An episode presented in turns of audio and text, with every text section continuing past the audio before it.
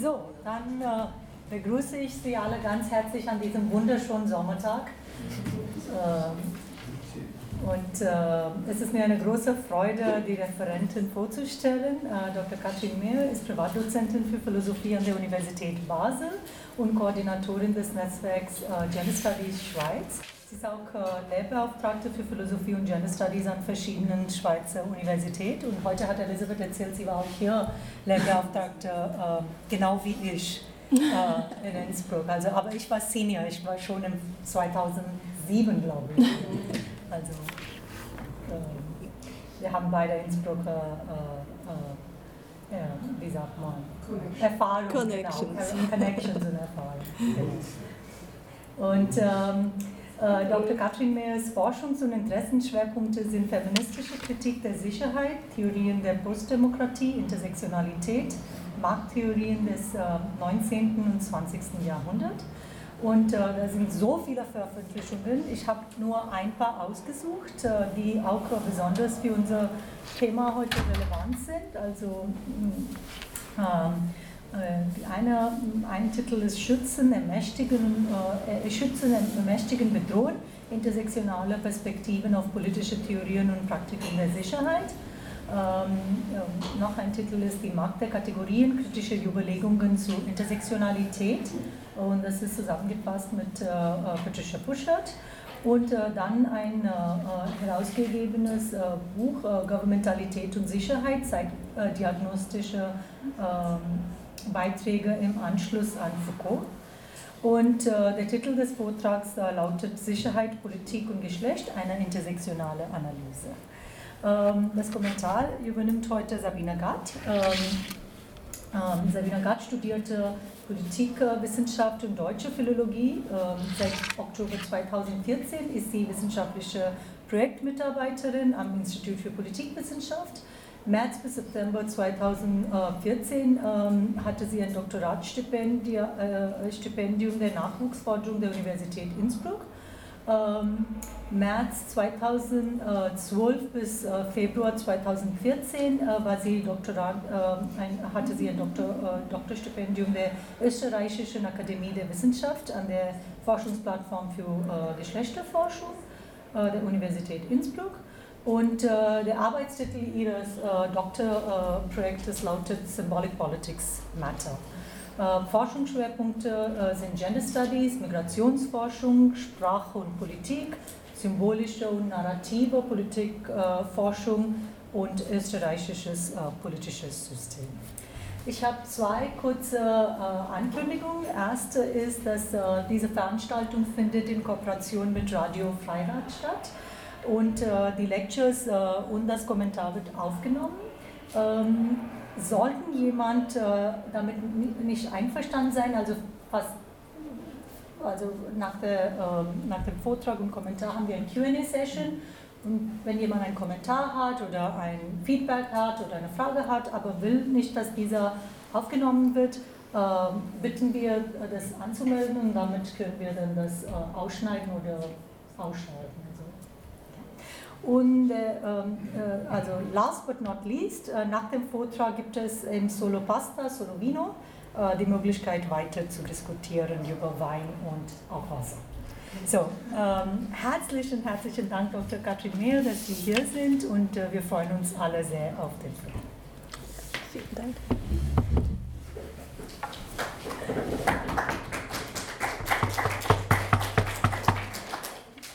Ja, vielen Dank, Nikita, für die freundliche Einführung und vielen Dank auch für die Einladung hier nach Innsbruck. Ich freue mich immer, wenn ich hier bin, das kann ich so sagen. Ähm, und ich ähm, freue mich jetzt auch auf das Thema für heute Abend äh, und meine These mit Ihnen zu diskutieren. Sicherheit ist ein wichtiger Begriff in feministischen Debatten und wird meistens in einem ausschließlich positiven Sinn verwendet. Wenn wir Sicherheit hören, dann denken wir an den Schutz aller Geschlechter vor häuslicher und sexualisierter Gewalt und vor Verletzungen der persönlichen Integrität. Sicherheit steht auch für sozial stabile Strukturen, die in Form von Altersrenten, Krankenschutz und gesicherten Arbeitsplätzen Männern und Frauen gleichermaßen zugänglich sein sollen. Und schließlich kann Sicherheit auch rechtliche Anerkennung bedeuten. Etwa wenn soziale Gruppen als geschützte Kategorien, um einen Begriff von Kimberly Crenshaw zu zitieren, den Schutz vor Diskriminierung einfordern können. Sicherheit ist also aus feministischer Perspektive ein politischer und sozialer Grundwert, in dem soziale Stabilität und der Schutz vor Unverletzlichkeit jeder Person gleichermaßen zum Ausdruck kommen. Dennoch ist der Sicherheitsbegriff in den letzten Jahren gerade in queer-feministischen Kreisen auch in die Kritik geraten. Ich erinnere hier an Jasbir Puar, die in ihrem Buch Terrorist Assemblages von 2007 davor warnt, dass aktuelle Sicherheitsdiskurse, wie sie etwa in den USA nach den Angriffen von 9-11 entstanden sind, zur allgemeinen gesellschaftlichen Paranoia beitragen und, so Puar, normenkonforme Lebensweisen fixieren und einen militarisierten Nationalstaat schützen. Und auch Judith Butler schlägt in ihrem Buch Raster des Krieges, Frames of War von 2009 vor, dass sich eine demokratische und geschlechtergerechte Politik nicht an der Sicherheit, sondern an der Anerkennung der Verletzlichkeit jeder Person orientieren soll. Weil nur so verhindert werden könne, dass sich Staaten wie die USA zur Verteidigung ihrer eigenen Sicherheit legitimiert sehen, jedes scheinbar bedrohliche Leben auszumerzen. Sicherheit treibt also diese Legitimation von Gewalt an, so Butler.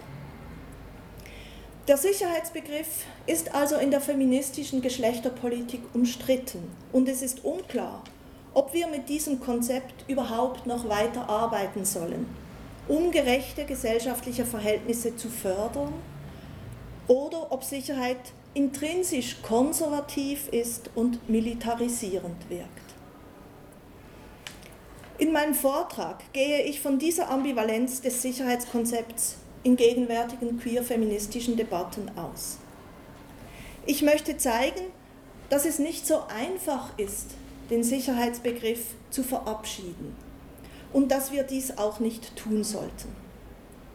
Es ist vielmehr wichtig, genauer zu analysieren, in welchen Hinsichten das Konzept der Sicherheit ambivalent ist und welche Möglichkeiten es gibt, Sicherheit anders zu denken, so dass sie nicht dazu beiträgt, sexistische, rassistische und homophobe Geschlechterpolitiken weiter zu tradieren. Um dies zu zeigen, gehe ich in vier Schritten vor. Ich werde zuerst kurz darlegen, wie das Konzept der Sicherheit das Verständnis aktueller liberaler Politik prägt. Das ist ein kurzer ideengeschichtlicher Ausblick oder Rückblick. Danach werde ich im zweiten und dritten Teil auf zwei problematische Funktionsweisen von Sicherheitspolitiken eingehen. Am Schluss werde ich argumentieren, dass Sicherheit als demokratischer Prozess verstanden werden muss. Nur wenn wir erkennen, dass demokratische Mitsprache selber zur Sicherheit beiträgt, ist es möglich, die aus queer-feministischer Sicht problematischen Aspekte der Sicherheit zu überwinden. Ich komme nun zum ersten Teil.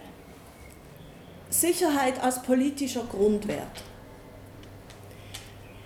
Wie ich bereits erwähnt habe, hat der deutsche Begriff Sicherheit zwei Bedeutungsdimensionen. Sicherheit verweist einerseits auf die Stabilität und Beständigkeit von gesellschaftlichen Strukturen. Denken wir etwa an den Begriff der Rechtssicherheit. Sicherheit verweist andererseits auch auf den Schutz vor Gewalt, das heißt vor den Verletzungen der körperlichen und psychischen Integrität eines Menschen. In der Politik sind beide Bedeutungen eng miteinander verwoben. Das heißt, Sicherheit ist gerade darum politisch relevant, weil es darum geht, Schutzleistungen gegen vielfältige Gefahren strukturell abzusichern und kollektiv zu organisieren. In diesem Sinn ist die Aufgabe, Sicherheit zu garantieren, heute eine der zentralen Pflichten von Staaten und internationalen Organisationen. Diese politische Hochschätzung der Sicherheit ist nicht selbstverständlich, sondern hat sich historisch erst in der Neuzeit herausgebildet. Eine wichtige Grundlage dazu liefert der englische Philosoph Thomas Hobbes der in seinem Werk Leviathan von 1651 das Streben nach Sicherheit zum Grundprinzip der Gesellschafts- und Staatsbildung erklärt. Thomas Hobbes geht davon aus, dass jeder Mensch nach Sicherheit strebt und diese nur in einem Staat finden kann. Denn im sogenannten vorpolitischen Naturzustand, so ist Hobbes überzeugt, würden sich die Menschen in einem anhaltenden Kriegszustand aller gegen alle befinden und lebten in ständiger Todesangst. Nach Hobbes genügt es nicht, dass sich ein einzelnes Individuum in einer konkreten Situation verteidigen und sein Überleben sichern kann, sondern es muss dauerhaft erwarten können, in einem Staatsgefüge vor Übergriffen anderer geschützt zu sein. Nur diese stabile Sicherheitserwartung befreit die Menschen nach Hobbes von der jämmerlichen und kümmerlichen Furcht vor den Mitmenschen, die, so Hobbes, jedes Leben zur Qual macht. Der Staat, so Hobbes, entsteht genau in dem Moment, in dem sich Individuen wechselseitig darauf verpflichten, auf den persönlichen Einsatz von Gewalt gegen die Nächsten zu verzichten und ihre Macht einem staatlichen Souverän zu übergeben, der das Gewaltmonopol repräsentiert und alle Untertanen unter sein Gesetz zwingt und dadurch Ordnung und Frieden schafft. Hobbes Modell der Legitimation von Staaten durch einen fiktiven Sicherheitsvertrag ist in vielen Aspekten bis heute eine normative Grundlage für souveräne Nationalstaaten geblieben. In den meisten Verfassungen werden Staaten dazu verpflichtet, Gesetz und Ordnung zu wahren, die innere und äußere Sicherheit des Staates selbst zu verteidigen, sowie den Bürgerinnen und Bürgern durch Institutionen sozialer Sicherheit ein minimales Überleben zu garantieren. Die Bedeutung der Sicherheit ist über den Nationalstaat hinaus tief in das Normensystem liberaler Gesellschaften eingelassen. Insofern es auch in liberaler Ökonomie und Ethik als selbstverständlich gilt, dass die Menschen primär nach Selbsterhaltung und Sicherheit streben und dass dieses Streben legitim ist. Das ist natürlich entscheidend. Selbst in der Allgemeinen Erklärung der Menschenrechte von 1948 ist die Hochschätzung der Sicherheit rechtlich verankert. So in den Grundsätzen, dass jeder Mensch ein Recht auf Leben und Freiheit und den Schutz vor Gewalt und Diskriminierung hat. Artikel 22 der Erklärung der Menschenrechte erwähnt auch das Recht auf soziale Sicherheit.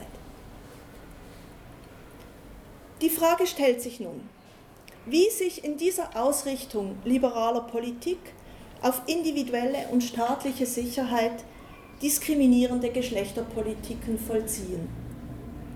Inwiefern tragen Sicherheitspolitiken aktiv dazu bei, Geschlechterdifferenzen zu erzeugen, respektive zu stabilisieren und verschiedenen Geschlechtern damit ungleiche Machtpositionen zuzuweisen? Das werde ich im nächsten Abschnitt näher ausführen. Ich komme zum zweiten Punkt, die Naturalisierung von Sicherheit. Viele aktuelle Sicherheitspolitiken sind heute geschlechtsspe explizit geschlechtsspezifisch ausgerichtet. Und das ist gut so. Zu nennen sind hier, wie eingangs bereits kurz erwähnt, vor allem Maßnahmen gegen häusliche und sexualisierte Gewalt, unter denen weltweit Frauen und Kinder, aber auch queere, nicht heteronormative Geschlechter besonders stark leiden. Geschlechtsspezifisch sind auch viele politische Maßnahmen im Bereich der sozialen Sicherheit, insbesondere zum Schutz vor Armut, Krankheit und Ausbeutung, die Frauen im globalen Maßstab überproportional stark treffen und die meist geschlechtsspezifische Ursachen haben, namentlich die Ungleichheit und Diskriminierung vieler Frauen in Bezug auf Bildung, Einkommen, Nahrung und Rechtsschutz.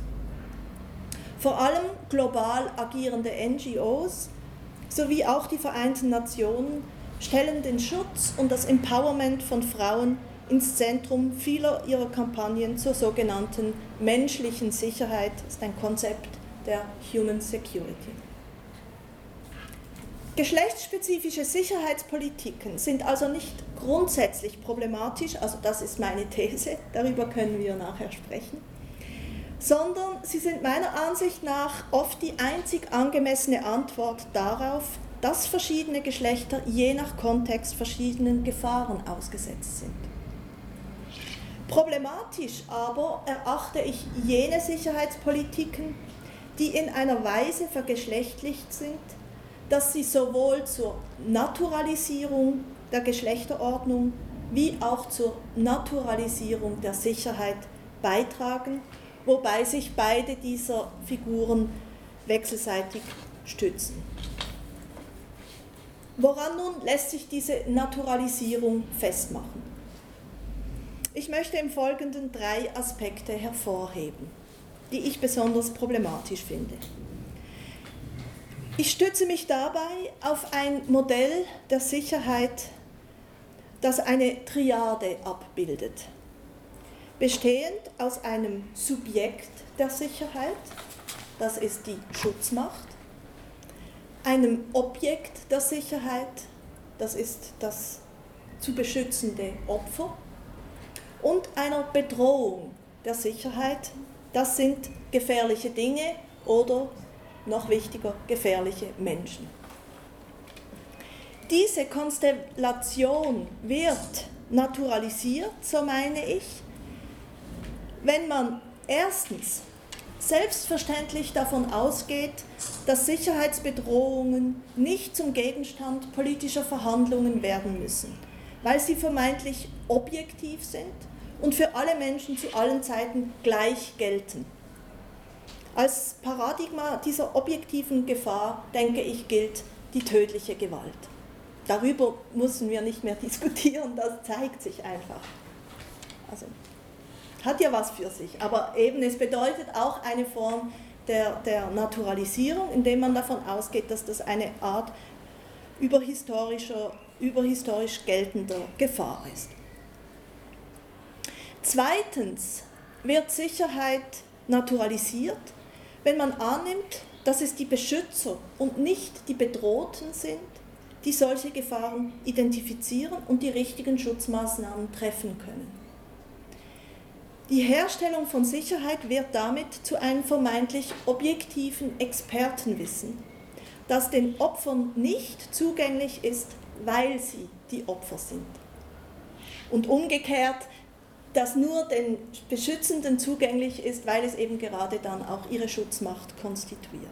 Das ist eine definitorische Qualität, dass Opfer und, ähm, ja, Opfer und Beschützer einen ungleichen Zugang zu diesem Wissen haben. Mit diesen beiden Annahmen, also Naturalisierung der Gefahren und ähm, auch äh, Unterscheidung des Wissens von Beschützern und ähm, Opfern, mit diesen beiden Annahmen wird drittens zwischen verschiedenen Bevölkerungsgruppen eine stabile und naturhafte Differenz errichtet. Die Bevölkerung spaltet sich auf in beschützende Opfer und Gefahren, also gefährliche Menschen. Alle drei Gruppen sind strikt voneinander getrennt weil sie in Bezug auf die Sicherheitslogik gegensätzliche oder sogar ähm, konflikthafte Positionen einnehmen.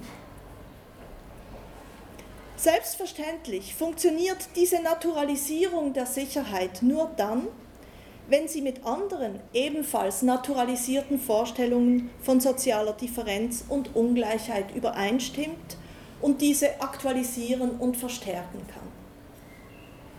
In diesem Sinn haben naturalisierte Sicherheitsvorstellungen einen engen Bezug zu normativen Zuschreibungen von Männlichkeit und Weiblichkeit. Insbesondere die Gleichsetzungen von Männlichkeit mit aggressiver Aktivität und von Weiblichkeit mit friedlicher Passivität ergänzen sich bestens mit der Feststellung von objektiv gefährlichen Menschen und der natürlichen Unterscheidung zwischen Beschützenden und Opfern. Wir können als ein solches Beispiel der Naturalisierung von Sicherheit die bekannte Formulierung von Gayatri Chakravorty Spivak zitieren, mit der sie die Funktionsweise kolonialer Macht als Schutzmacht beschreibt. Demnach, so Spivak, gehört zur kolonialen Selbstlegitimation, dass weiße Männer braune Frauen vor braunen Männern schützen. White men save brown women from brown men. In dieser Formel werden nicht nur Vorstellungen von aktiver Männlichkeit versus passiver Weiblichkeit reaktiviert, sondern es wird auch eine Differenz zwischen guter und schlechter Männlichkeit errichtet, die rassistisch und heterosexistisch gefasst ist. Bei nicht weißen Männern äußert sich männliche Aggression und Aktivität in Form, jetzt immer in dieser kolonialen Ideologie, in Form von heterosexistischer Gewalt gegen Frauen.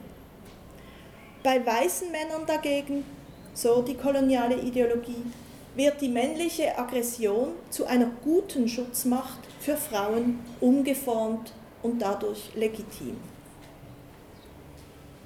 Diese Logik sehen wir heute in abgeschwächter Form auch in einigen europäischen Staaten am Werk. Wenn etwa das Gesetz muslimischen Frauen das Tragen des Kopftuchs in der Öffentlichkeit verbietet und dieser Verstoß gegen die Religionsfreiheit damit gerechtfertigt wird, dass die muslimischen Frauen durch den westlich-säkularen Staat vor der religiösen Unterdrückung ihrer männlichen Familienangehörigen zu schützen seien. Allerdings ist der postkoloniale Paternalismus nicht auf heterosexuelle weiße Männlichkeit und Staatlichkeit beschränkt. Auch westliche Feministinnen können sich zu Beschützerinnen ermächtigen, wenn sie sich für Frauen der sogenannten Dritten Welt engagieren und zu deren Fürsprecherinnen machen. In den Worten von Malini Joa Schüller lässt sich von der Prothesenfunktion der Women of Color für weiße Feministinnen sprechen. Sie dienen diesen als Prothesen, das heißt, sie dienen deren Ermächtigung, werden dadurch aber nicht selber ermächtigt. Das ist das Wesen einer Prothese. Sicherheitsdiskurse entfalten also eine sogenannte intersektionale Macht. Sie tun Intersektionalität, indem sie intersektionale Identitäten und Handlungsmächtigkeiten am Schnittpunkt der Diskriminierungen und Normierungen von Geschlecht, Rasse, Klasse, Nation, Sexualität und Religion herausbilden. Entscheidend scheint mir dabei, dass diese Sicherheitsdiskurse nicht nur intersektionale Ungleichheiten verstärken, sondern auch einen ganz bestimmten Typus von Sicherheitsmaßnahmen befördern, nämlich bürokratische und militarisierte Sicherheitstechniken. Je passiver und objekthafter Menschen als Opfer von Gefahren konzipiert werden, desto naheliegender ist der Rückgriff auf extrem top-down organisierte Sicherheitsvorkehrungen, wie sie Polizei, Armee und Fürsorgebürokratien anbieten oder bereitstellen. Mit solchen Maßnahmen werden insbesondere jene Frauen, die als natürlich passiv konzipiert werden, ohne eigene Handlungsmächtigkeit adressiert und zu reinen Empfängerinnen von Schutz. Sie werden aktiv viktimisiert diese Formen von, ähm, von wirklich starker Viktimisierung sind vor allem auch in den internationalen Beziehungen, in der Analyse von Kriegskonflikten und auch den Maßnahmen ähm, bestimmter ähm, Hilfsorganisationen sehr, sehr deutlich. Also die Frauen werden da nur noch als Objekte kommen in den Blick. Es gibt gar keine ähm, Möglichkeit, sie selber aktiv oder man gibt ihnen keine Möglichkeit, sich selber aktiv einzubinden. Ich möchte noch auf einen zweiten Punkt hinweisen, nämlich die umgekehrte Logik, die mit dieser Viktimisierung verbunden ist.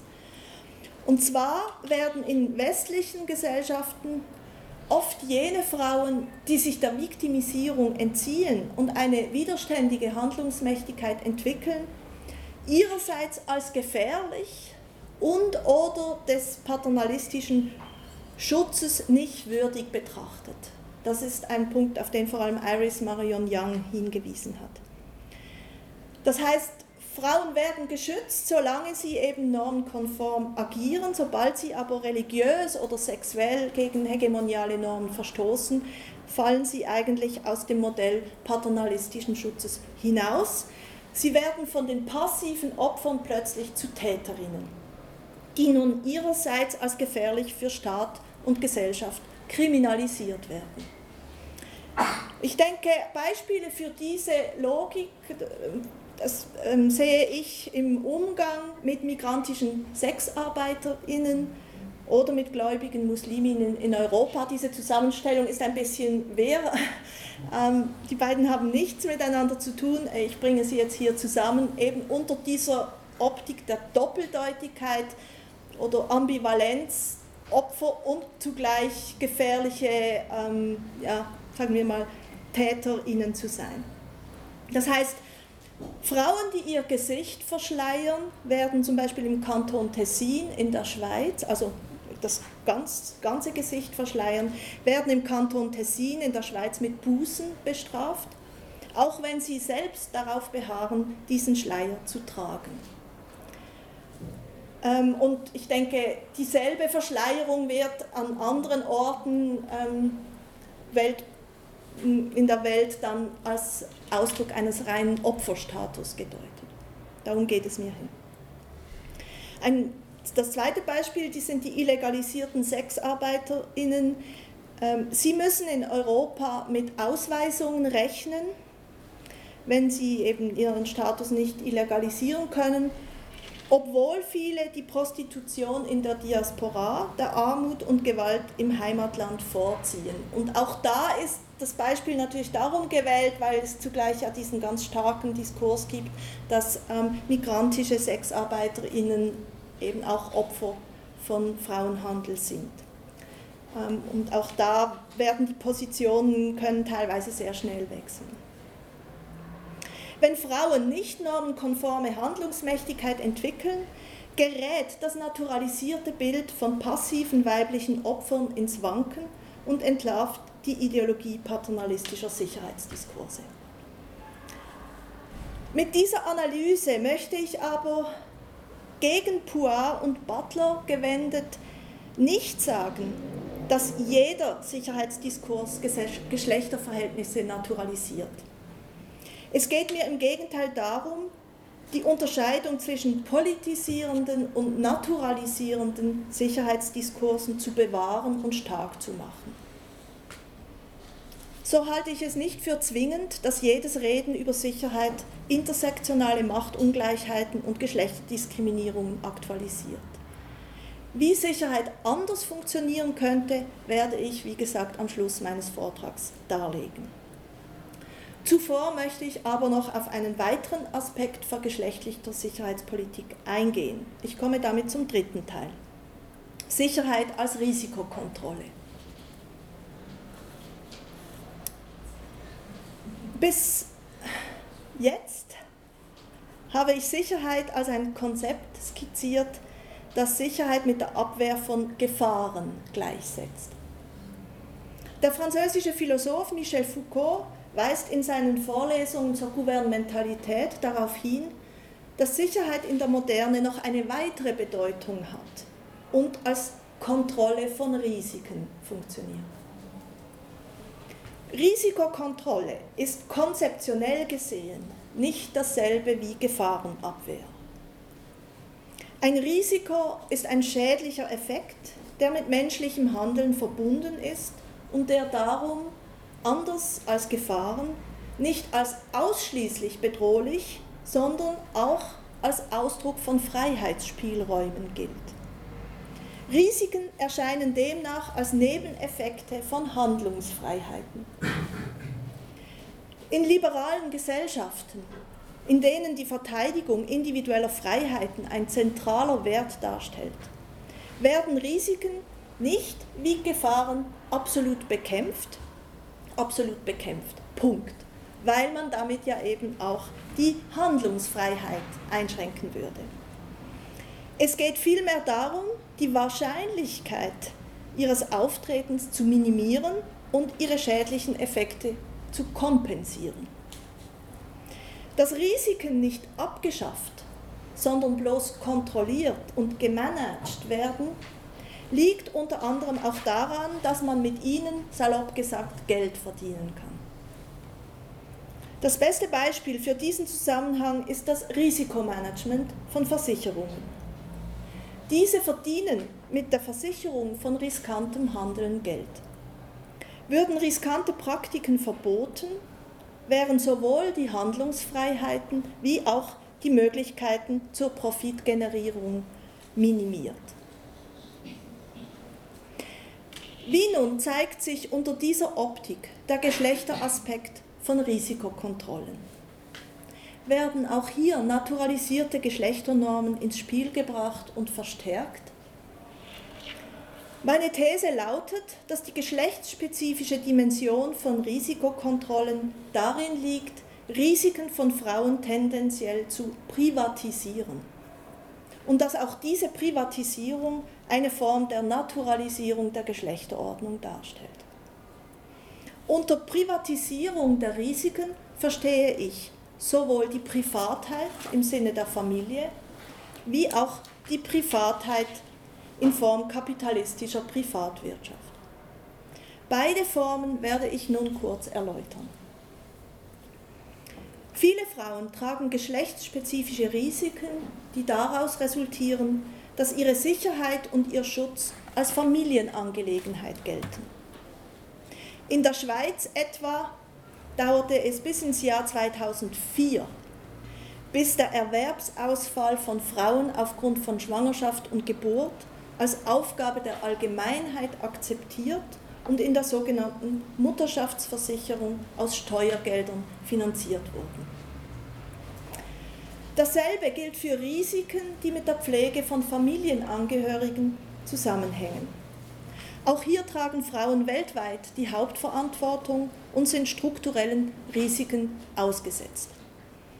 Sie bestehen darin, also die Risiken bestehen darin, dass sich Frauen ökonomisch von Familienangehörigen abhängig machen und sich dadurch häuslicher Gewalt weniger gut entziehen können oder dass sie durch unbezahlte Care- und Lohnarbeit doppelt belastet sind und damit prekärer leben und vulnerabler sind als viele Männer.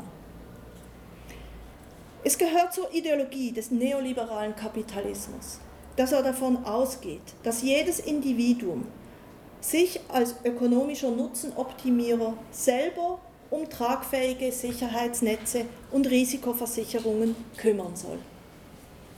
Menschen, die sich nicht in private Versicherungen einkaufen und die nicht auf warenförmige Sicherheitsdienstleistungen zurückgreifen können, fallen damit aus der neoliberalen Sicherheitslogik heraus und bleiben schutzlos. Sie wären also dringend darauf angewiesen, dass ihre Risiken solidarisch von einer Gemeinschaft getragen werden. Die gegenwärtige neoliberale Politik tendiert aber gerade dazu, kollektive staatliche Solidaritätsnetze zu unterlaufen und in private Risikoversicherungen zu transformieren. Dies betrifft besonders arme Frauen existenziell. Arme Frauen bleiben darum besonders stark auf die Familie als privates Sicherheitsnetz verwiesen. Obwohl, wie ich eben gerade gezeigt habe, die Familie zugleich der Ort sein kann, an dem ihre Arbeit ausgebeutet und sie selber Opfer häuslicher Gewalt werden können. Als weiteres Problem kommt hinzu, dass es dieselben neoliberalen Staaten Europas sind, die bestimmten Menschen verweigern, in Familien zusammenzuleben und sich dadurch ein privates Sicherheitsnetz zu schaffen. Dies betrifft all jene, die nicht den binären und heterosexuellen Geschlechternormen, kapitalistischen Eigentumsverhältnissen und nationalen Staatsbürgerrechten entsprechen. So werden aufgrund nationalstaatlicher Gesetzgebung Familien auseinandergerissen. Etwa wenn Migrantinnen aus ökonomischen Gründen ihre Angehörigen nicht in ihr Exilland nachziehen dürfen. Oder wenn nicht heterosexuelle Personen und Transmenschen durch staatliche Gesetze daran gehindert werden, Familien zu gründen und über nationale Grenzen hinweg zusammenleben zu können. Aus intersektionaler Perspektive hat die Privatisierung von Sicherheit also verschiedene Facetten und verdichtet sich zu eigentlichen Regimes der Unsicherheit am Schnittpunkt von Geschlecht, Klasse, Nationalität und Sexualität. Die Privatisierung der Risikovorsorge in ihrer doppelten Bedeutung bedroht jene am stärksten, die ohne Kapital, Familie und Staatsbürgerrechte auf sich allein gestellt sind oder die durch unbezahlte Familienarbeit zusätzlich vulnerabel gemacht werden. Wie nun lässt sich Sicherheit aus queer-feministischer Perspektive anders und nicht geschlechterdiskriminierend denken? Damit komme ich zum letzten Teil meines Vortrags.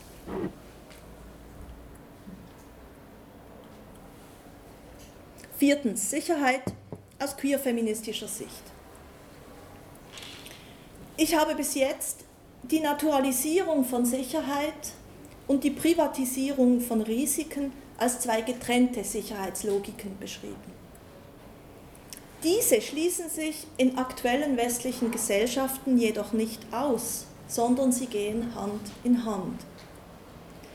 In diesem Sinn erleben wir heute, wie konservative Diskurse, die einen starken Staat zur Verteidigung der inneren und äußeren Sicherheit fordern, mit neoliberalen Diskursen verknüpft werden, die einen schwachen Sozialstaat propagieren.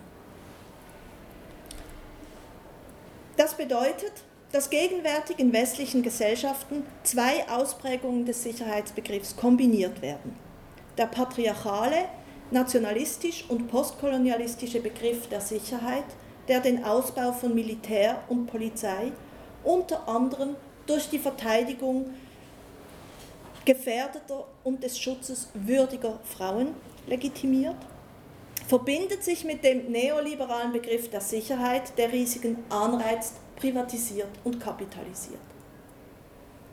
Wer in diesen privaten Ökonomien unter die Räder kommt, wird staatlich kriminalisiert oder viktimisiert und stützt damit naturalisierte Geschlechtervorstellungen, die wiederum heterosexistische, nationalistische und postkoloniale Sicherheitslogiken antreiben. Also wir haben das Tableau. Die Frage ist, wie kann man diese Dynamik durchbrechen? Die Lösung kann meiner Ansicht nach nur darin liegen, Sicherheitspolitiken radikal zu demokratisieren. Dass die Demokratisierung von Sicherheit bedeutet, dass beschützende Opfer und Gefahren nicht naturalisiert und Risiken nicht geschlechtsspezifisch privatisiert werden. Demokratisierte Sicherheit definiere ich in diesem Sinn als Ausdruck kollektiver Entscheidungen darüber, wer wie, wovor, durch wen, um welchen Preis zu schützen ist. Diese demokratische Bestimmung der Sicherheit bleibt dieser aber nicht äußerlich. Und darum geht es mir eigentlich. Das ist eigentlich, wenn man so will, die Pointe. Das heißt, die Demokratisierung der Sicherheit ist kein bloßes Mittel, also ein technisches Mittel, um Sicherheit herzustellen, sondern sie ist selber eine Form von Sicherheit. Und zwar darum, weil sie das Vertrauen der Menschen in eine kollektive Sicherheitspolitik stärkt, die den eigenen Erfahrungen Bedeutung und Gewicht gibt. Ich möchte diese Form der Sicherheit eine Praxis der geteilten Sorge nennen. Allerdings können wir nicht davon ausgehen, dass der Raum der demokratischen Partizipation schon gegeben ist und dass alle Menschen darin handlungsfähig und alle Stimmen schon hörbar sind. Weil gerade Nationalstaaten eine zentrale Quelle der Unsicherheit für Menschen sind, die den Normen der Staatsbürgerschaft, des Eigentums und der Sexualität nicht entsprechen, sind auch demokratische Öffentlichkeiten nicht einfach in die bestehenden gesellschaftlichen Strukturen, also in die bestehenden nationalen auch und internationalen Strukturen zu integrieren, als wären diese leere Behälter. Dass alle Menschen eine Stimme haben und gehört werden, ist nur möglich, wenn die Herrschafts- und Gewaltverhältnisse, die Menschen verstummen lassen, verändert werden. Das bedeutet unter anderem, dass es keine Sicherheit für Frauen und queere Geschlechter geben kann, solange Geschlechterverhältnisse als heterosexistische Herrschafts- und Unterordnungsverhältnisse bestehen. Ich komme damit zum Fazit. Sicherheit sollte aus queer-feministischer Sicht also letztlich ein anderes Wort sein für eine demokratische, egalitäre und solidarische Praxis, die den Schutz aller Geschlechter jenseits aller Geschlechterhierarchien und Normen zum Ziel hat. Ansätze der Verwirklichung einer solchen Sicherheitspolitik sehe ich immer dann am Werk, wenn Menschen jeglichen Geschlechts, jeder Nationalität und Klasse die Möglichkeit haben, in europäischen Gesellschaften nicht nur öffentlich zu sprechen und gehört zu werden, sondern kollektiv handlungsfähig zu werden, ohne von nationalstaatlichen und ökonomischen Strukturen behindert oder bedroht zu werden. Eine queer-feministische Sicherheitspolitik muss also von der Basis herkommen, von einer heterogenen und pluralisierten Zivilgesellschaft getragen werden und materielle Sicherheitsaspekte mit einschließen. Kommunale Netzwerke, Nachbarschaftshilfe, Hausgemeinschaften, sie alle können in diesem Sinn zur Sicherheit eines Menschen beitragen. Eine derart entfaltete Handlungsfähigkeit ist natürlich nicht per se die Lösung aller Sicherheitsprobleme. Ja, sie kann theoretisch und muss auch neue Gefahren und Risiken heraufbeschwören, wenn sie neue Ausschlüsse und Machtungleichheiten produziert. Demokratisierte Sicherheitspraxen müssen also dem Gleichheitsprinzip aller Menschen fundamental verpflichtet sein, um nicht neue Unsicherheiten zu produzieren.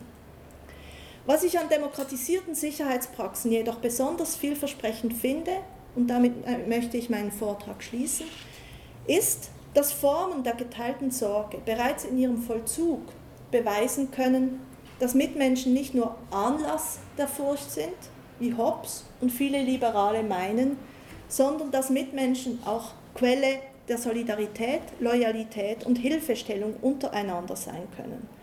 Und dass darin vielleicht die stärkste Form von Sicherheitsvertrauen begründet liegt. Ich danke Ihnen für Ihre Aufmerksamkeit.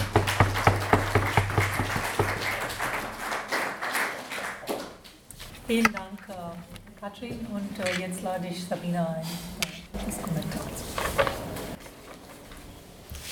Liebe Katrin, vielen Dank für den spannenden Vortrag und auch vielen Dank, dass ich ähm, die Form von Sicherheit haben konnte und mich auch mit deinem Text bereits vorzubereiten auf diesen Vortrag. Auch ein wichtiger Aspekt in so einem Setting. Ähm, ich werde meinen Kommentar recht kurz halten und werde zu Beginn nochmal ähm, drei Linien der Bedeutung des Sicherheitsbegriffs, wie du sie erarbeitest, ähm, resümieren und im Anschluss dann meine Befragungen dazu formulieren. Ähm, du differenzierst in deinem Vortrag drei unterschiedliche Verständnisse von Sicherheit. Einerseits eine Sicherheit im Kontext souveräner Macht, die die Abwehr von Gefahren im Namen des Schutzes und der Ordnung adressiert und gleichzeitig Naturalisierungen, Viktimisierungen und Kriminalisierungen produziert. Andererseits eine Bedeutung von Sicherheit im Kontext neoliberaler Gouvernementalität oder neoliberaler Regierungskunst als einer Kontrolle von Risiken, die als Ausdruck von Freiheitsspielräumen fungieren und gleichzeitig Risiken für Frauen privatisieren. Vor diesem Hintergrund entwickelst du Sicherheit als eine queer-feministische, radikaldemokratische Praxis der geteilten Sorge. Sicherheit ist hier eine transformative Kraft. Im Zentrum dieser queer-feministischen Sicherheit steht die demokratische Partizipation im Rahmen einer demokratischen Öffentlichkeit, die gleichzeitig den Normen der Egalität und Solidarität verpflichtet ist. Als kollektiv Handelnde erscheint hier eine heterogene und pluralisierte Zivilgesellschaft. Wenn du von diesem Raum der Partizipation sprichst, und jetzt in deinem Vortrag habe ich auch schon etwas mehr Vorstellung davon, aber wenn du von diesem Raum der demokratischen Partizipation sprichst, von welcher Basis der Politik und auch von welchem Ergebnis kollektiver Auseinandersetzung sprichst du dann? An welchen Raum denkst du? Wo liegen die Grenzen dieses Raumes? Und damit einhergehend, wo liegt die Grenze dieser Konzeption von Öffentlichkeit oder der Konzeption von Partizipation? Oder eben, wo ist die Grenze dieses Kollektivs, das hier kollektiv handelt? Oder anders formuliert, bringt diese Praxis der geteilten Sorge auch Grenzen der Egalität und Solidarität hervor? Wem gilt die Solidarität und wem gilt sie vielleicht nicht? Wenn wir weiters als einen utopischen Zustand ähm, die bereits vollzogene Transformation aller Herrschafts- und Gewaltverhältnisse, die Menschen verstummen lassen, setzen, wer ist eine Zivilgesellschaft als Basis der queer-feministischen Sicherheitspolitik? Wer partizipiert hier und wie ist diese Zivilgesellschaft organisiert? Ähm, geht es hier um eine lokale Zivilgesellschaft oder eine nationale Zivilgesellschaft oder eine transnationale, globale Zivilgesellschaft. Und wie bringt diese Solidarität hervor, die auch einer globalen Gerechtigkeit zum Vormarsch verhilft, um ein Sicherheitswort zu verwenden? Ähm, hieran anschließend frage ich mich, ähm, wie die Bühne dieses radikaldemokratischen Prozesses konzipiert ist. Steht im Mittelpunkt der Konzeption weiterhin der souveräne Nationalstaat? Und welche Position kommt in diesem Verhältnis der Zivilgesellschaft bzw. der Öffentlichkeit im Rahmen eines nationalstaatlich organisierten demokratischen Prozesses zu? Und welche Utopie von staatlich organisierter Demokratie könnte in diesem Kontext formuliert werden? Wie könnte die Produktion von Unsicherheit durch Nationalstaaten über eine institutionalisierte, geteilte Sorge gemindert werden? Und wie wird verhindert, dass diese geteilte Sorge nicht erneut nationalistische, paternalistische, patriarchale, postkoloniale Rationalitäten zum Durchbruch verhilft oder der Entsolidarisierung, die Entsolidarisierung befördern. Wenn wir weiter davon ausgehen, dass wir von einem Phänomen der globalen Migrationstatsache ausgehen können und wir noch immer von diesem utopischen Zustand ausgehen, ähm, dass die vollzogene Transformation aller Herrschafts- und Gewaltverhältnisse, die Menschen verstummen lassen, bereits vorausgesetzt ist, stellt sich mir die Frage, wie sich eine ideale Sicherheitspolitik gestalten müsste, um dieser globalen Migrationstatsache Rechnung zu tragen. Könnten grenzüberschreitende Bewegungen nicht nur als Abweichung der Norm, sondern auch als Normalität von Demokratien gedacht werden? Wie könnte das Prinzip der geteilten Sorge dem Ist-Zustand der zunehmenden Entrechtung breiter Teile nationaler wie transnationaler Bevölkerungen durch beispielsweise europäische Staaten entgegenwirken. Welche Forderungen könnten hier aus Praxis geteilter Sorge formuliert werden? Und wie entziehen sich diese wiederum einer neoliberalen Rationalität? Wie könnte eine geteilte Sorge als radikaldemokratische Praxis Normen wie Staatsbürgerschaft, aber auch Normen wie Eigentum und Sexualität, die mit der erstgenannten intersektional verwoben sind, reformulieren. Und wenn wir jenseits dieses Idealzustandes wieder zurück zum Ist-Zustand kommen, du hast jetzt ein paar schon genannt, aber an welche Beispiele denkst du konkret, wenn du Ansätze der Verwirklichung der radikaldemokratischen Sicherheitspolitik siehst? Und inwiefern ermächtigen diese Politiken jene, deren Stimmen nicht gehört werden? Und um in meiner letzten Frage noch einmal den Blick ganz woanders hinzurichten, und zwar im, ins Zentrum die Wissensproduktion und diese Institution, in der wir uns gerade befinden, zu stellen. Wie könnten ein Wir im Sinne einer akademischen Sprecherinnenposition dieses Prinzip der geteilten Sorge nicht nur widerständig in die neoliberale Wissensproduktion einschreiben, sondern auch direkt in unsere Institutionen selbst, die im Sinne des globalen Wissenschaftsbetriebs zunehmend als Orte der Produktion von Unsicherheit zu beschreiben sind. Vielen Dank. ja, vielen Dank.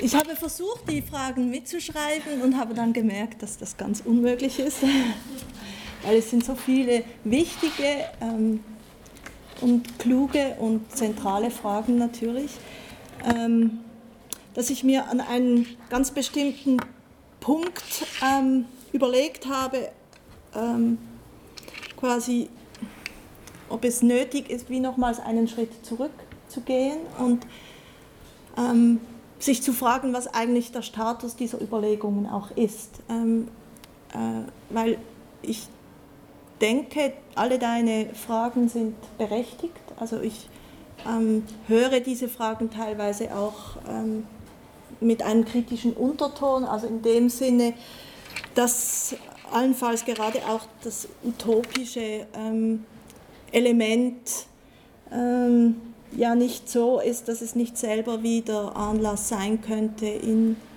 Unsicherheiten und in Formen von Gewalt und, und Diskriminierung ähm, zu münden. Und ähm, da denke ich, möchte ich eigentlich bei diesem Punkt anfangen und sagen, nach meinem Verständnis auch von ähm, radikaler Demokratie einerseits, aber auch von Gerechtigkeitspolitiken andererseits, ähm, ist es klar, dass wir immer davon, also wir, wir müssen immer davon ausgehen, dass sich jede Politik, auch wenn sie das ähm, quasi eine, nach einer möglichst globalen Gerechtigkeit strebt, Ausschlüsse und Grenzen produziert. Ähm, ich würde sagen, dass das wäre auf der Linie eines poststrukturalistischen Ansatzes, dass man also ich würde diese Voraussetzung machen ähm, und gleichwohl ähm, verstehe ich eigentlich die, die, die Pointe des Poststrukturalismus oder auch von Judith Butler dann so, dass das ja eben nicht bedeutet, dass wir nicht eigentlich diese ähm, Kritik ähm, von Ausschlüssen, Grenzziehungen, ähm, Diskriminierungen und Gewalt immer weiter antreiben müssen. Also ähm, von daher würde ich mal sagen, die Tatsache, dass wir diese Utopien selber wieder in ihren, also dass sie selber wieder an Grenzen stoßen, jetzt metaphorisch gesprochen, ähm, bedeutet nicht, dass wir nicht in einem gewissen Sinn ähm, utopisch denken sollten. Aber ich denke, das ist vielleicht auch nicht das, was du gemeint hast, sondern ähm, es geht ja dann in einem zweiten Schritt, ähm, also würde ich sagen, an diesem Punkt ähm, geht es eigentlich, gibt es wie zwei Möglichkeiten. Die eine ist, dass man sich überlegt, wie weit kann dieses Wissen um die eigenen Grenzen reflexiv in die Ausbildung der Utopie selber, ähm, in der Utopie selber mitgedacht werden. Aber auch das schützt uns ja nicht davor, dass sich das dann auch wieder kehrt. Aber dennoch glaube ich, äh, in die Richtung müsste es gehen. Und darum ist für mich klar, dass ähm, also dass eigentlich das, wie du, was du ja auch herausgestellt hast, also die Frage, wo haben Solidaritäten ihre Grenzen, was sind das für Kollektive, ähm, also das ist natürlich tatsächlich ein, ein wichtiger Einsatzpunkt für ähm, auch rassistische, nationalistische ähm, Solidarisierungen. Und das heißt, Solidarität heißt überhaupt nicht per se, dass damit schon ein ähm, transnationaler oder globaler Anspruch vertreten ist. Und, und ich würde ähm, denken, darum ähm, kann die Bühne all dieser, dieser Utopien kann nicht der Nationalstaat sein, so wie wir ihn heute kennen, als ein Staat, der die Bewegungsfreiheit von Menschen einschränkt. Ähm,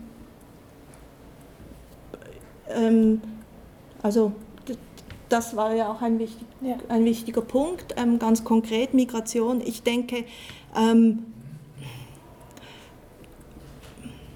Also ich denke, wir, wir sind heute wahrscheinlich historisch an dem Punkt, wo wir ja sehen, dass es Gleichzeitigkeiten des Ungleichzeitigen gibt und dass wir in ganz bestimmten Bereichen darauf vertrauen, eben zum Beispiel auch in, gemäß der liberalen und neoliberalen Logik, dass sich ähm, Verhältnisse selber organisieren und dass es keine staatlichen Eingriffe gibt und dass es in anderen Bereichen aber ähm, offenbar die Meinung herrscht, dass es unbedingt staatliche Eingriffe braucht, um irgendwelche Dinge kontrollieren zu können. Und ich denke, das ist eine der ganz, wäre eine der ganz großen ähm, ähm, also wäre ein Einsatzpunkt eben eines anderen Verständnisses von Sicherheit, dass man davon ausgeht, dass eigentlich es überhaupt gar keine wirkliche ähm, tragfähige Form von Sicherheit geben kann, wenn sie immer in Abwehr ähm, und, und in, in, in, Verteidigung von Gefahren ähm, ähm, aufrechterhalten werden muss, sondern dass eigentlich die einzig stabile Form von Sicherheit eine ist, die sich wirklich materiell ähm, durch die Praktiken der, der Menschen ähm, ereignet. Also ich bin nie so sicher wie in einem Moment, in dem ich in einem Raum sitzen kann, in dem die, die Verhältnisse so sind, dass es keinen Grund gibt, anzunehmen, dass wir übereinander herfallen. Und darum wäre es komplett unsinnig, jetzt in dieser Konstellation anzufangen, Sicherheitsvorkehrungen zu treffen, die unterstellen, wir könnten uns gegenseitig umbringen. Und das heißt, ich, ich denke, wenn wir, wenn wir eben beim Konzept der Sicherheit anfangen und verstehen, was überhaupt Sicherheit gibt, dann denke ich, werden sich auch die institutionellen und es werden sich die technischen und es werden sich auch die, die ähm, rechtlichen, ähm, ähm, staatlichen Konzeptionen ähm, ja, vielleicht in ihrer Glaubwürdigkeit in Frage stellen lassen. Und ähm, ich also ich denke, die Idee, dass, dass man Grenzen, dass man, dass man wie im, im Mittelalter ähm, Mauern errichten muss, um Menschen davon zu, daran zu hindern, in, einen bestimmten, in eine Stadt oder in ein Land zu kommen, ähm, äh, das erscheint uns im, im Maßstab der Städte heute absolut absurd. Ähm, es, es erscheint uns aber auf globaler Ebene rational ähm, und das ist, denke ich, quasi nur möglich, weil es eben dies, diese, diese Vorstellung gibt, dass ähm, ja, je, nach, je nach Element Sicherheit einmal in Abwehr besteht und in anderen Formen in, ja, in, in der Form, wie Menschen miteinander umgehen. Ähm, und es gibt aber meines Erachtens keinen Grund, warum man nicht sagen könnte, wir müssen sogar hier Mauern hochziehen, weil überall, wo Menschen zusammenkommen, könnten wir eigentlich dieselbe Logik ins Spiel bringen.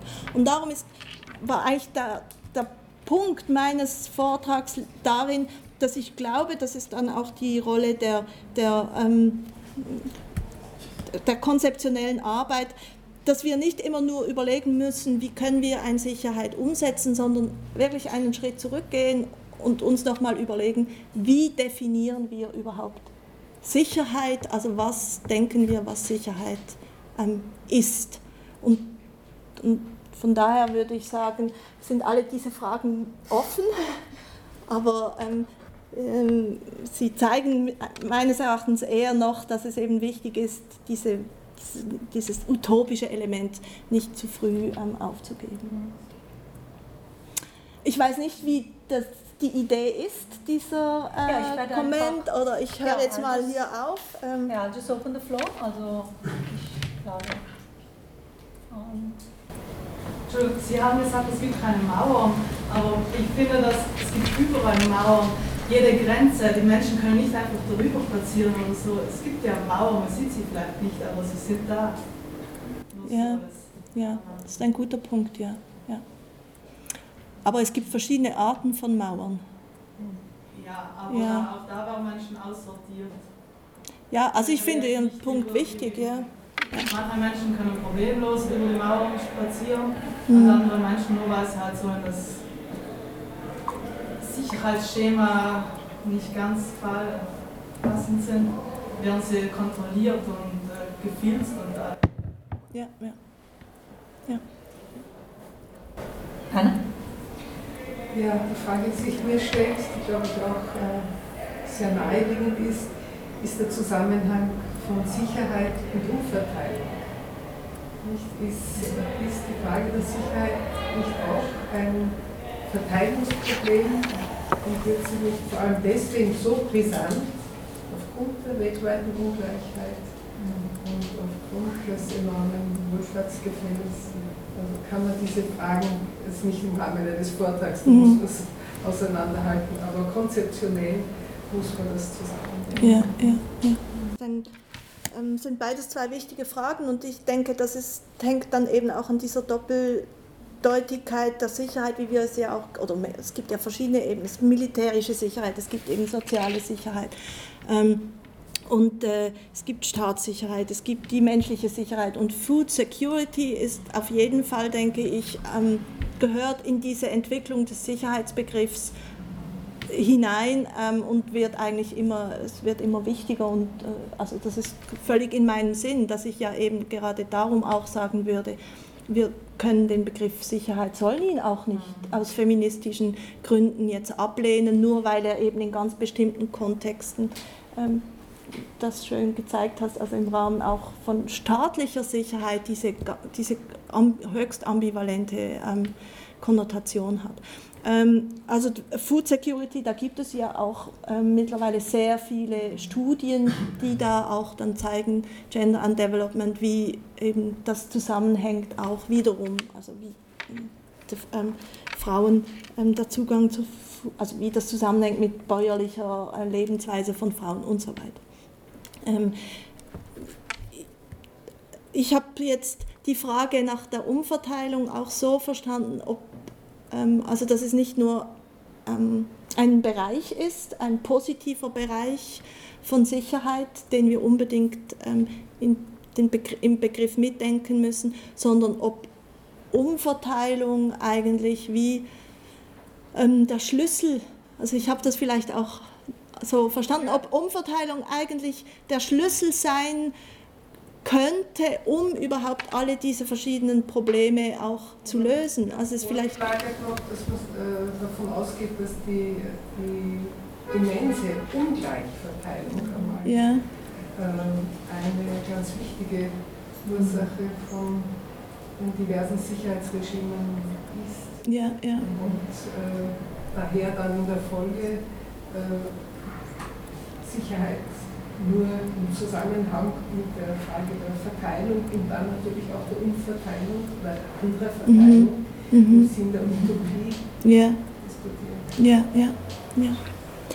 Ähm, also äh, ich, nur, nur dazu ein, ein kleiner Punkt. Ich denke, äh, ich habe das, so, ich hab das jetzt so verstanden, dass also die Umverteilung einerseits die Lösung, aber andererseits oder die Ungleichheit andererseits auch der Grund der Unsicherheit ist. Und ähm, ähm, dass natürlich die, das, was heute als Sicherheitsregime ähm, dargestellt wird, also Frontex, oder, also was eigentlich ja der Sicherheit Europas dienen soll, hat natürlich ähm, einen direkten Zusammenhang damit, dass es um, um die Unsicherheit der Menschen ähm, geht, die, die keinen Zugang zu Ressourcen haben. Ja. Und das wäre dann aber eben auch ähm, diese, wenn man vielleicht so will, pervertierte Begriff von Sicherheit, der eigentlich mh, darauf abzielt, dass man eben sicher ist, wenn man einfach ähm,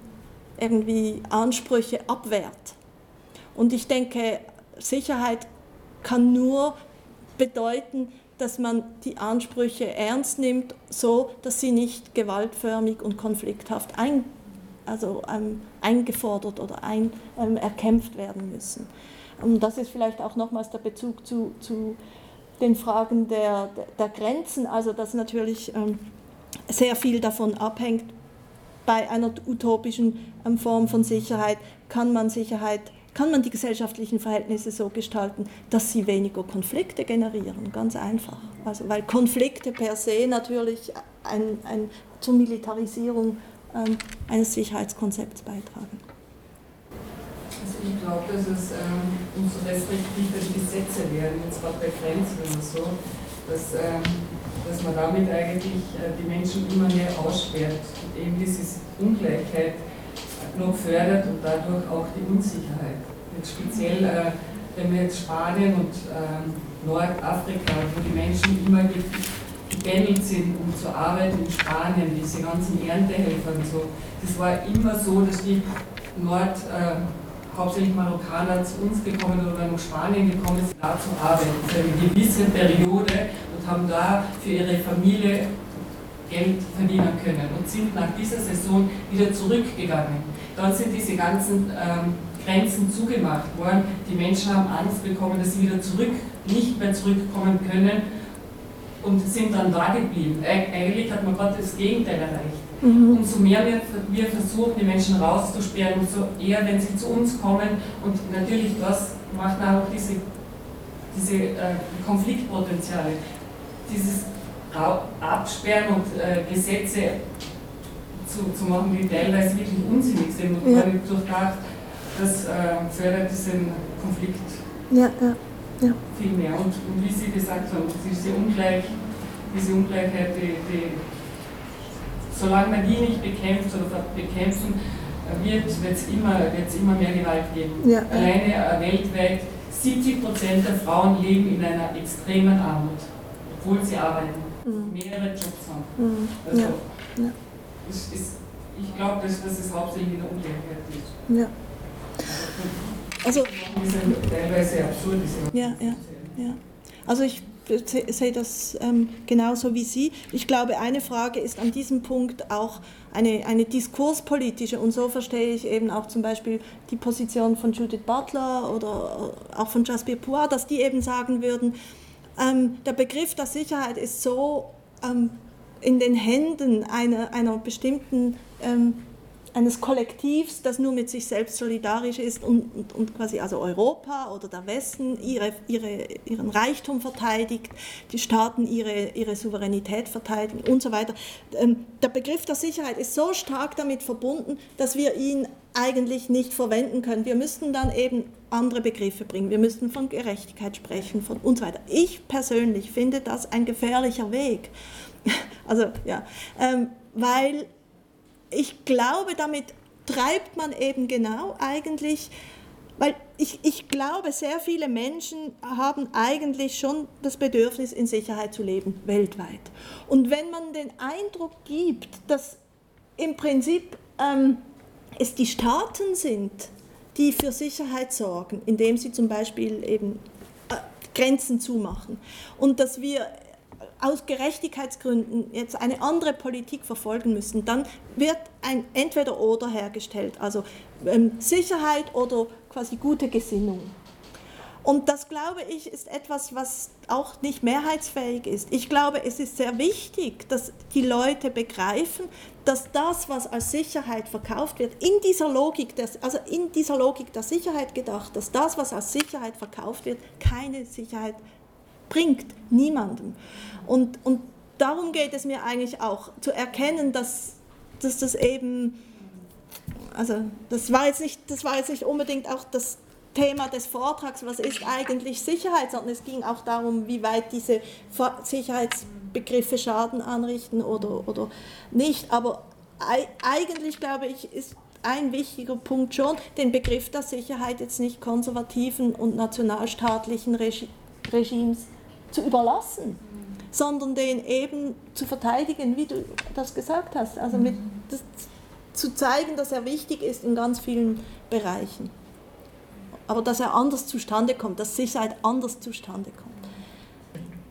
Ähm, also auch da würde ich wieder sagen, das ist in einer poststrukturalistischen Perspektive eh nicht entweder oder, sondern also ich würde hier Wendy Brown zitieren, es geht darum, die Ambivalenz der Rechte zu ertragen. Und ähm, ähm, so wie ich jetzt den Beitrag verstanden habe, geht es ja eigentlich darum, ein Verständnis des Staates als Ort, in dem ähm, Recht, also als, als, als eine Institutionalisierung ähm, von, von Rechten und auch entsprechenden Sanktionsgewalten. Ähm, und ich glaube, Staat ist mehr, also ähm, das Recht und Gesetz ist ein Element. Ähm, es gibt eben auch noch, äh, ja, es gibt verschiedene Formen. Es gibt extrem nationalstaatliche, es gibt ähm, demokratische. Also ich denke, es kommt sehr davon, hängt sehr davon ab, wie sich überhaupt dieses Staatsgefüge dann organisiert. Ähm, und ich denke, ähm, es ist klar, also aus einem jetzigen Zeitpunkt ist für mich klar, dass ähm, es keine Möglichkeit, also es ist nicht, nicht sinnvoll, ähm, institutionalisiertes Recht ähm, über Bord zu werfen. Was ich aber trotzdem finde, ist, dass wir, wenn wir ähm, die rechtlichen Institutionen, die staatlichen Institutionen genauer anschauen, die zum Schutz auch gerade von Frauen bei Vergewaltigung, bei häuslicher Gewalt, sexualisierter Gewalt in Anspruch genommen werden, ähm, dass sie wirklich immer ambivalent bleiben, weil sie eben, also weil sie genau dazu tendieren, ähm, die Betroffenen eventuell auch an einem gewissen Punkt wieder zu entmündigen. Also ich glaube, das Problem bei staatlichen Strukturen ist einfach diese extreme Hierarchie zwischen der Stabilität und, und, und der, der institutionellen Macht ähm, von, von, von Behörden ähm, in Bezug auf einzelne Bürgerinnen und Bürger. Und das ist natürlich bei Personen ohne Staatsbürgerrechte dann noch in einem viel größeren ähm, Rahmen. Also ich, ich sehe das einfach an praktischen Beispielen, dass ähm, in der Schweiz zum Beispiel ähm, gibt es Versuche, dass Frauen ähm, bei häuslicher Gewalt, dass Frauen nicht mehr klagen müssen sondern dass das ein Offizialdelikt wird, also dass der Staat von sich aus gegen die ähm, ähm, meistens ja eben Familienangehörigen vorgehen können. Und das ist einerseits eine Reaktion darauf, dass man gemerkt hat, die Frauen ziehen oftmals Klagen gegen, gegen ihre ähm, Familienangehörigen wieder zurück, weil sie unter Druck gesetzt werden.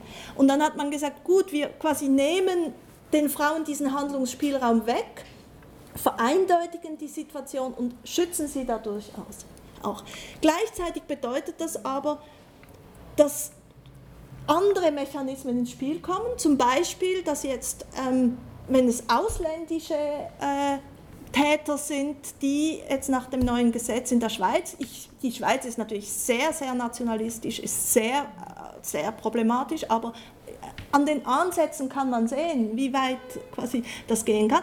Also der, der Punkt ist, dass jetzt ein Gesetz ähm, ähm, vorliegt, wonach kriminelle Ausländer ausgeschafft werden können. Das bedeutet für Frauen, dass sie eigentlich neuem Druck ausgesetzt sind. Vielleicht sind sie auf diese Familienangehörigen irgendwie doch angewiesen oder sie, sie, sie brauchen einfach ein Netz oder sie hängen mit ihrer eigenen Aufenthaltsbewilligung an derjenigen des, ähm, des Mannes. Das heißt, in dem Moment sieht man, dass der Staat dann eben seine eigene Rationalität hat und quasi dann im Prinzip diese Männer ausschaffen kann und die Frauen vor die Situation stellt, dass sie sagen, wenn ich quasi diese, diese häusliche Gewalt rapportiere, trete ich eine, eine, ein, einen Prozess los, an den sie an keinem Moment mehr stoppen kann. Und am Schluss kann es sein, dass die ganze Familie, obwohl sie vielleicht 30 Jahre in der Schweiz lebt, in ein anderes Land ausgeschafft wird. Und das, ich finde, das, ist eine, das sind genau die Ambivalenzen und ich bin völlig einverstanden. Das wäre keine Antwort zu sagen, ja gut, dann gibt es gar kein, gar kein Diskriminierungsgesetz, es gibt gar kein Gesetz, das Gewalt verbietet. Das wäre ja absurd. Aber ich finde trotzdem, die, die, das Vertrauen darauf, oder ich glaube, man muss staatlichen ähm, ähm, Institutionen und, und Verfahren einfach immer, immer, man muss immer sehen, wo sie genau an, an einem gewissen Punkt wieder dazu übergehen, ähm, die Person zu entmündigen, im Namen des Schutzes. Und das ist, aber es ist vielleicht unlösbar. Also das, ähm, aber ich finde diesen Punkt sehr interessant, das mit dieser ähm, äh, State-Phobia, das, das finde ich sehr interessant. Also da würde ich auch so sehen.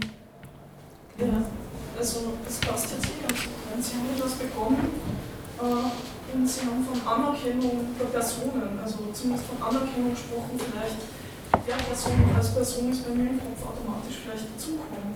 Aber diese Anerkennung als Person, äh, so problematisch unter Umständen auch diesen Zusammenhang zu aufklärerischen Tendenzen, das sehen kann, steht ja auch am Beginn der Entwicklung der Grund- und Menschenrechte. Also so als Ausgangspunkt, wir anerkennen jeden Menschen mit den Einschränkungen, die es auch anfangs war, aber wir erkennen jeden Menschen als Person und schreiben deswegen äh, schon Rechte zu.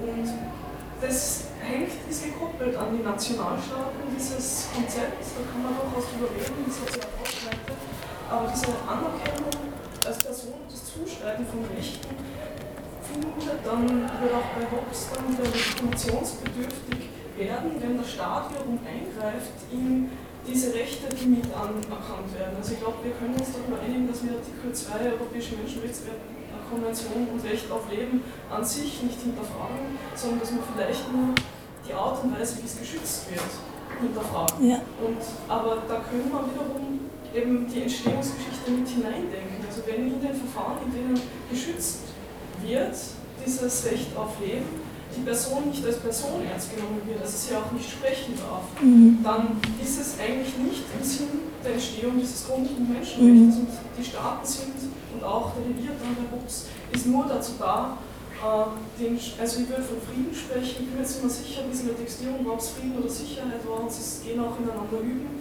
über, aber wenn die Staaten den Frieden nicht mehr garantieren können, mhm. dann gehen sie auch bei Hobbes wieder verloren. Also der Leviathan lebt nur so lange, wie er diesen Schutz garantieren kann. Und dieser, das Paradoxe ist ja, der Leviathan ist entstanden aus einem Gesellschaftsvertrag. Also wir sind ja alle miteinander Teil des Leviathans. Und das heißt, das ist auch wieder mit rein konzipiert. Also ich würde hier sagen, wenn das Sicherheitsnarrativ dazu führt, äh, dass einerseits die Rechte eingeschränkt werden, dann ist eine Legitimation auf Seiten derer, die Rechte über das Sicherheitsnarrativ einschränken, gegeben. wenn es staatlich ist oder nicht staatlich, sind beide in Legitimationszwängen. Auch anschließend an das Personenkonzept und äh, Staaten, also ich bin Juristin, deswegen so viel Staat und so, äh, aber wenn der Rechtsstaat die Rechte, die garantieren soll, gegen die verwendet. Und das passiert ja gerade, wir haben gerade sieben Demonstrationen, äh, Gegendemonstrationen gehabt, das Bildtreffen bei uns, äh, wo auch Sicherheit als Argument gegen die scheinbare Gefahr der Demonstrierenden mhm. äh, herangezogen wird, was paradox ist, weil die Frage, die sie aufdrängt, ist da, was ist eigentlich die Gefahr? Und diese Frage, also man müsste rechtfertigen, diesen Sicherheitsdiskurs über die den Nachweis, wo liegt eigentlich die Gefahr, vor der so viel geschützt werden muss. Mhm. Weil, ja, es war jetzt relativ viel und man könnte dazu ja, das hat durcheinander, weil ich es nicht vorstrukturiert habe, aber Grundaussage wäre einerseits zu fragen, die Gefahren sollten wahrscheinlich schon empirisch belegt werden, ob sie vorliegen oder nicht vorliegen, worin sie liegen und davor könnte dann vielleicht geschützt werden. Und zweiter Punkt, diese Anerkennung der Person äh, scheint mir da schon sehr wichtig zu sein, genau hinzuschauen, weil das Problem liegt, glaube ich, nicht auf der rechtlichen Ebene, sondern in der, dann sind, sind Philosophinnen auf der politisch-philosophischen Ebene. Mhm. Und wie sich dann die Systeme verselbstständigen. Also mit dem Recht könnte man durchaus mit allem umgehen, aber es ist immer Spielraum, wie man die Institutionen ausgestaltet und wie die Menschen mit den Institutionen dann wieder handeln. Mhm. Mhm. Ja.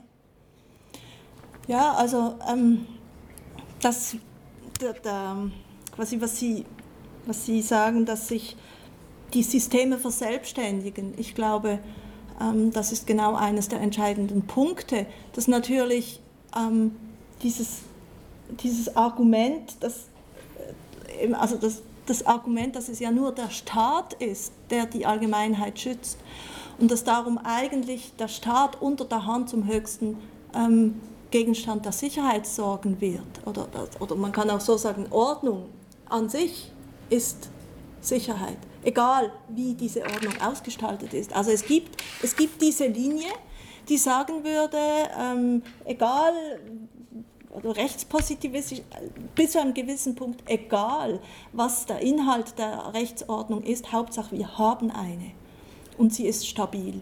Und das heißt. Keine Rechtsordnung begrifflich, also über den Punkt sieht man, glaube ich, seit, in der Rechtsphilosophie seit 100 Jahren hinaus, weil äh, dann wäre es unter Umständen eine Unrechtsordnung. Also wir schauen durchaus auf den, auf den Inhalt der Normen. Ja, aber, aber ich, ich sage ja, also ich, ich sage nur, es ist irgendwie ein, ein Gedanke, der natürlich in verschiedenen Bereichen ähm, in, zum Tragen kommt. Das ist dann das Mittel und Zweck. Also ähm, wenn man, wenn man damit argumentieren kann, dass, ähm, dass ja, die Instanz, die für die Sicherheit langfristig nötig ist, bedroht ist, dann kann man damit alles rechtfertigen. Also, ähm.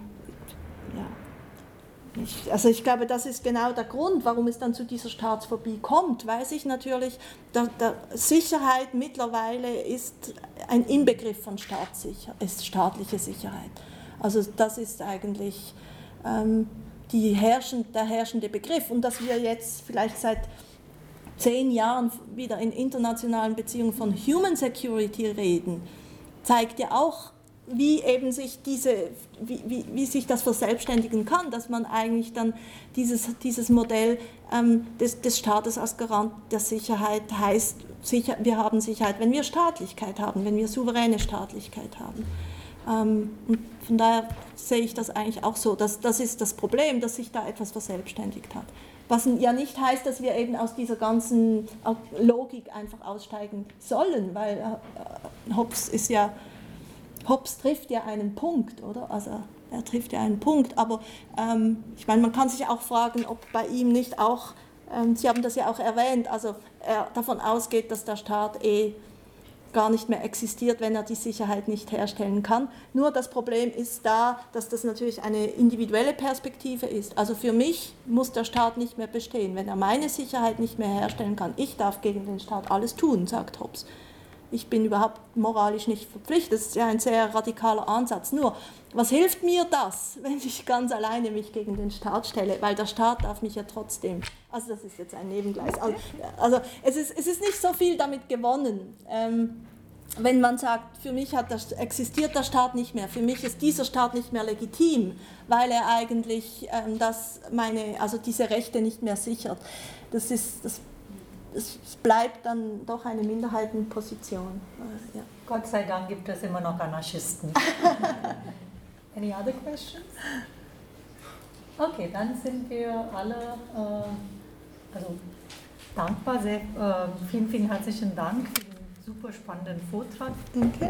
Und, äh,